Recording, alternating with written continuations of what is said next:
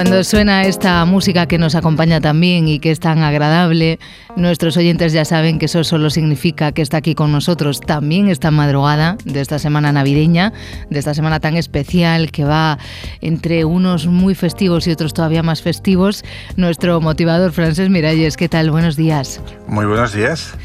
Francés, además el tema que, que, has elegido hoy tiene muchas miradas. La primera de todas es que va muy pegado a la actualidad porque eh, has elegido tres historias de resiliencia con motivo de la última película de Bayona, La Sociedad de la Nieve, que, ahora mismo está en el cine, pero que dentro de nada, ya, el día 4 de enero, la puede ver todo el mundo que tenga la plataforma Netflix.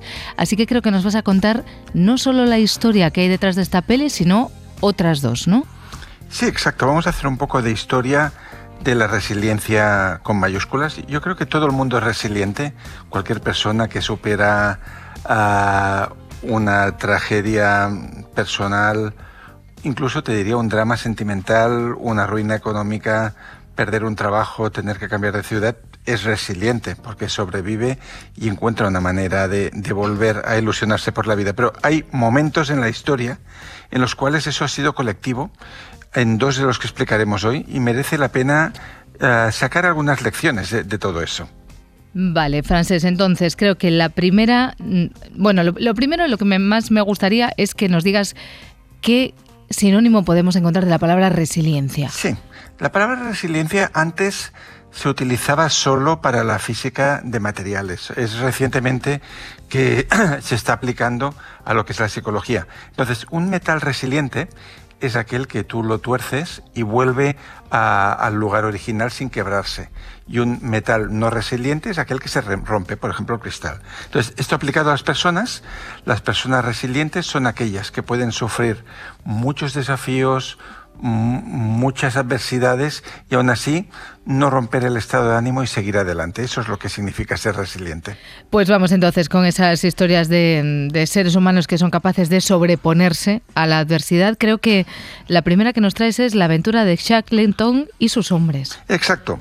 Y de hecho, eh, siempre en las escuelas de negocios se utiliza cuando se habla de liderazgo y resiliencia el ejemplo del capitán Shackleton, que naufragó con el barco Endurance en 1914 mientras intentaban llegar a, al Polo Sur, para entendernos. ¿no? Entonces lo que lo, les sucedió es que el hielo les fue rodeando y acabó rompiendo el casco del, del barco, con lo cual los 28 tripulantes se quedaron a 160 kilómetros de la Antártida y sin barco, con lo cual tuvieron vale. que salir con botes salvavidas pero a muchísimos días de navegación de cualquier lugar donde hubieran personas. Y entonces se fueron a la isla Elefante, donde tuvieron que sobrevivir durante meses alimentándose de focas y pingüinos. Mm.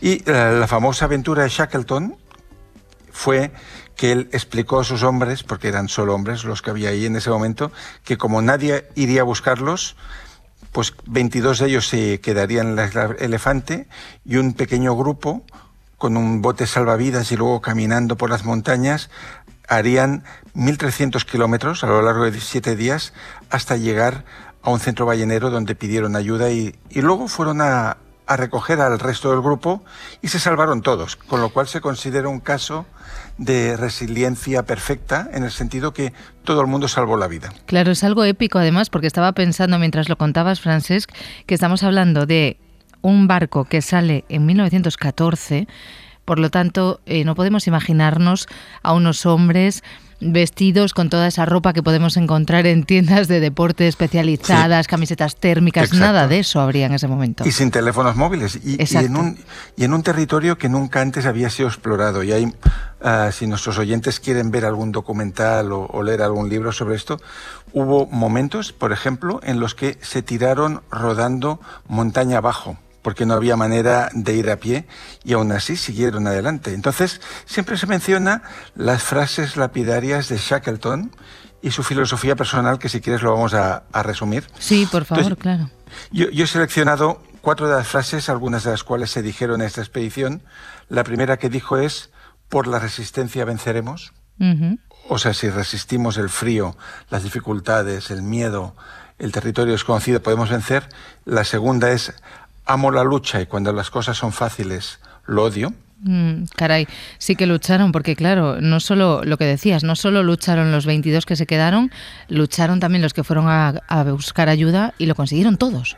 Exacto, que es un poco lo que veremos que pasó también en los supervivientes de los Andes. Ahora, la tercera frase de Shackleton es que una persona debe abocarse a una nueva meta tan pronto como la anterior fracasa. La, la meta del Endeavour era llegar al Polo Sur, eh, este objetivo fracasó, pero entonces tenían un nuevo objetivo que quizás era más importante, que era salvar todas las vidas. Ya ves, claro, es volver a poner el primer foco que tenías, ponerlo en el lugar que ahora le corresponde con todo lo nuevo que ha pasado, ¿no? Es un poco eso. Exacto. Y quizás podemos pasar directamente a la filosofía de Shackleton, que decía que el secreto del buen término de esta misión de salvamento fue que no perdieron jamás de vista la meta, pero se concentraba la energía siempre en el próximo objetivo a corto plazo. Entonces, si por ejemplo tenían una montaña, este pequeño grupo que tenían que superar, decían, vamos a ver si somos capaces de subir la montaña y volverla a bajar. La meta estaba en el horizonte, pero se centraban en ese obstáculo concreto que tenían y después de uno el siguiente. 17 días y 1.300 kilómetros después los tenemos ahí, todos salvados, con este capitán.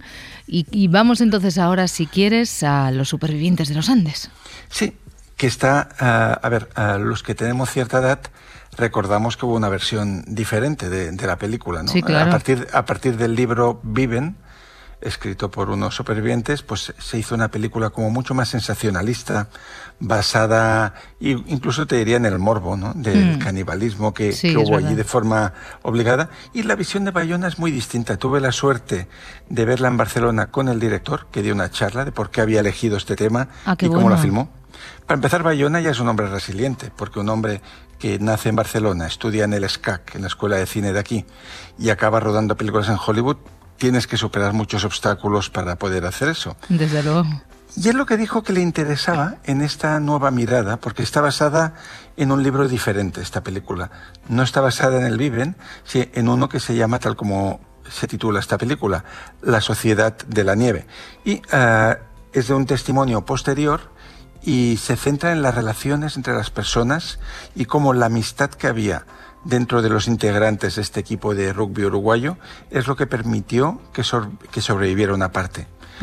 La generosidad que había entre ellos y la solidaridad, porque pensemos que es un caso insólito en la historia de la supervivencia que no se ha dado nunca más, estando en un lugar donde la vida humana no es posible, a 4.000 metros, sin ni una chaqueta adecuada de invierno, sin comida, sobrevivir 72 días, eso fue solo posible Ah, por seis claves que te puedo resumir, si te parece bien. Claro, claro, nos encantará escucharlo.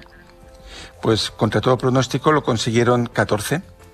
Ah, uno, porque eran un equipo de rugby concretamente y estaban acostumbrados a coordinarse entre ellos y aceptar un liderazgo. Claro, digamos que los roles ahí estaban establecidos, ¿no, Francés? Sí, y estaban acostumbrados a trabajar juntos para preparar un partido y aquí para preparar uh, la supervivencia al máximo tiempo posible hasta que lograran salir de ahí. Segundo punto, que este no tiene mérito, eh, son las circunstancias. Eran atletas jóvenes, lo cual explica que tenían una resistencia física mayor que si estuviéramos tú o yo en ese avión partido. Claro, claro. Tercera, la generosidad y el altruismo que se produjo entre ellos, que de eso va la peli de, de Bayoma, porque fue tan extrema que incluso los que eh, estaban ya enfermos y sabían que no iban a aguantar hasta el final, pronunciaban en voz alta eh, el manifiesto de doy permiso para que los demás os alimentéis de mi cuerpo, que es, yo diría, el, la generosidad extrema, ¿no? Cuando tú estás cediendo ya lo último que te queda, que es tu cuerpo. Ya, la verdad que, que sigue impresionando mucho, a pesar de, como decías tú, de, de, lo exagerado de esa película de Viven, de esas imágenes que todos tenemos en la retina, a pesar de eso, pronuncias las palabras y sigue como dándote un pequeño escalofrío. Sí, la de Bayona hay que decir que como se centran los vínculos, las escenas cabrosas se ven de lejos, no, no hay, ah, no se recrea en eso. Pero, por ejemplo, hay momentos que te das cuenta que para que eso pudiera funcionar, se tuvieron que repartir los trabajos y las responsabilidades. Entonces, espero no ah, asustar a nuestros oyentes con esto, pero cuando ya habían decidido que no quedaba más remedio que comer los cuerpos muertos, nadie quería cortar la carne. Entonces al final tres primos se ofrecieron a hacer juntos ese trabajo y hacerlo de tal manera que nadie supiera a qué persona pertenecía, a qué amigo pertenecía. Y eso fue clave para que todos sobrevivieran, para entendernos. Luego, punto número cinco, no se precipitaron, o sea, si hubieran cedido a la tentación de salir en pleno invierno e intentar ah, bajar aquellas montañas, hubieran muerto todos por el camino. Fueron pacientes y esperaron a que se iniciara el deshielo, que es cuando había alguna oportunidad. Que eso es lo que se ve al final de la película, que hay Nando Parrado, que es uno de los grandes supervivientes que ha dado muchas conferencias y otro más, pues eh, deciden, eh, con el beneplácito de todos y, y comida para 10 días, intentar la gran gesta de llegar a la civilización.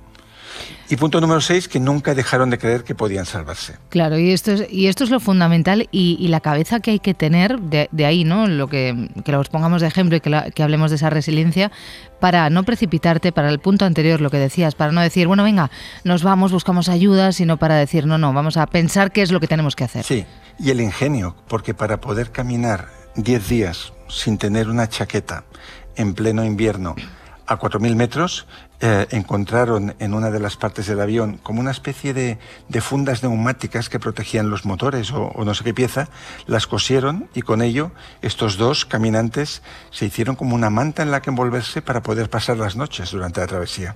Es, la verdad que es, impresionante.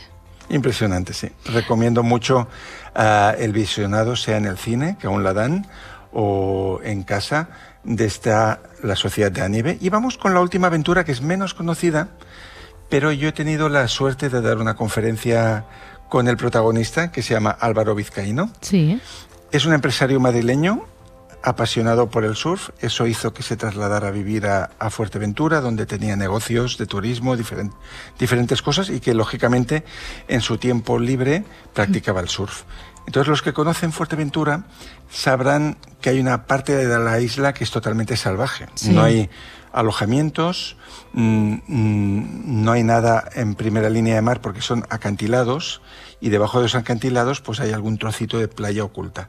Y a Álvaro, que estuve hablando con él antes de la conferencia y comentamos muchos detalles porque tiene un, libro que se llama Solo, donde él explica todo eso y le han hecho una película también, que a él no le gusta, por cierto. Ah, vale. Eh, pues explicó, bueno, eh, que siguiendo la ruta que le había marcado una amiga surfera como él, intentó bajar uno de esos acantilados con la tabla de surf para acceder a una playa remota, a la cual eh, no había ninguna manera de llegar si no fuera por mar y tampoco es una parte de la costa por la que pase ningún barco. Con tan mala suerte que resbaló, perdió la tabla, que eso es lo de menos, pero cayó por una pendiente de arena, por una especie de tobogán natural quedó colgando sobre el acantilado a unos 10-12 metros, pero ah, sobre el mar que estaba lleno de riscos, que estaba lleno de, de, rocas puntiagudas que le, le, iban a partir en dos. Y cuando él se vio ahí colgando y que era imposible volver a ascender por esa plataforma, porque era resbaladiza y era de arena y estaba muy en pendiente, dijo, bueno, la única opción que yo tengo aquí para sobrevivir es esperar a que venga una ola grande y cuando la ola esté en lo alto yo salto a ver si amortigua lo suficiente para que no me mate al caer. Ay, por favor. Sí, estamos de cosas tremendas eh, esta madrugada. Y, lo que pasó es que eh, funcionó, más o menos. Tuvo la suerte de que en lugar de caer encima de una roca, cayó en un agujero. Entonces solo se rompió la pelvis por tres lugares, la pierna y un brazo, con lo cual quedó vivo, que fue la primera sorpresa que él tuvo. Y a partir de ahí empieza una aventura de 48 horas a la deriva en el mar, luego en una playa desde donde nadie le veía, tratando de, primero, esperar, esperaba a ver si alguien lo iba a descubrir, que estaba allí, pero nadie lo sabía porque él no había avisado a nadie que se iba a hacer surf a, ese lugar. Por ahí no pasaban barcos, desde arriba no era visible prácticamente la playa, con lo cual ah, tuvo que ah, salvarse a sí mismo. Entonces, él explicaba que hubo dos claves que, que pueden hacernos entender cómo sobrevivió. La primera, que tuvo la ayuda del azar, o llamémosle providencia, quien crea en eso, en tres ocasiones. La primera ya la hemos dicho, sí. que es que cayó en un agujero en lugar de encima de una roca y eso hizo que quedara mal, herido pero que no se matara. La segunda que cuando ya no podía más se hundió y se despidió de la vida y dijo gracias por lo que he podido vivir. Perdió el conocimiento, pero horas después se despertó flotando en el mar, que seguía vivo, o sea, el cuerpo había seguido luchando a su manera. Pero la más asombrosa es que eh, mientras estaba en, esa playa oculta pensando qué hacer y muerto de sed por toda el agua salada que había tragado, apareció una botella flotando de 700 centilitros, de estas de aeropuerto, tan caras, llena y sin desprecintar. Una botella de agua mineral. Mineral eh, de 700 centilitros. Y de las caras. Y nueva, y de las caras, de estas que nos cobran a, a A precio de oro, sí, sí, sí. Y días después, después de que se hubiera salvado, porque en esta historia el chico sobrevive, se supo que un eh, pescador furtivo, fue a, pescar con arpón por esa zona, que está prohibido totalmente, llevaba dos botellas de agua de ese tipo y una, un golpe de ola le, arrancó una, una, botella y la perdió. Y esa botella es la que fue a parar a esa cala remota y la que le salvó la vida a Álvaro, que finalmente cuando llevaba dos días ya en la playa dijo, si me quedo aquí voy a morir de sed y de sol, porque durante el día era como 35 grados, al final se lanzó al agua otra vez y con el brazo que tenía, pues fue avanzando, mm, calculó unos 12 kilómetros para llegar al primer lugar habitado, ah, pero sabía que él no podría cubrir esa distancia sin morir de, hipodermia y hundirse otra vez. Y a los dos kilómetros fue descubierto por una lancha y fue salvado. Es increíble la historia. Sí, y Álvaro explica que lo que le salvó fue el miedo. Que normalmente el miedo tiene mala prensa, ¿no? sí, porque parece que te paraliza, ¿no? De que el miedo paraliza, de que el miedo hace que no hagas las cosas, pero cuando él estaba en esa playita donde él estaba esperando que alguien pasara, que pasara un barco, dijo, si me quedo aquí, voy a morir de la manera más horrible posible, que es de sed y abrasado por el sol. Prefiero morir en el agua. Y el miedo hizo que se lanzara en busca de esa oportunidad que igual era una entre 100, pero él quería jugársela. Álvaro Vizcaíno, pues no, es verdad que no es una historia muy conocida, pero es verdaderamente increíble. Sí, ah, hay una adaptación del libro que la pueden ver en Netflix que se llama Solo también, Solo. Pero bueno, mm, es una producción muchísimo más modesta que la de Bayona que hemos hablado antes. Pero nos, nos habla de la resiliencia y yo creo que para este año que ahora va a entrar, todos vamos a tener que ser resilientes en algún momento u otro, no con desafíos mayúsculos como estos, pero a nuestra escala. Y está bien conocer estas historias de éxito de personas que sufren mucho, pero que al final el chico o la chica se salva. Francés Miralles, pues un gusto, un gusto escucharte, que nos hayas contado estas tres historias y efectivamente que pongamos la mirada ahora que se va a acabar el año ahí para que tengamos bien presente esta palabra que tanta falta nos hace muchas veces. Por supuesto, pues feliz 2024, feliz final semana del año. Y, y, que vengan muchas aventuras con final feliz. Igualmente, Francés, nos encontramos la semana que viene. Con mucho gusto. Un abrazo.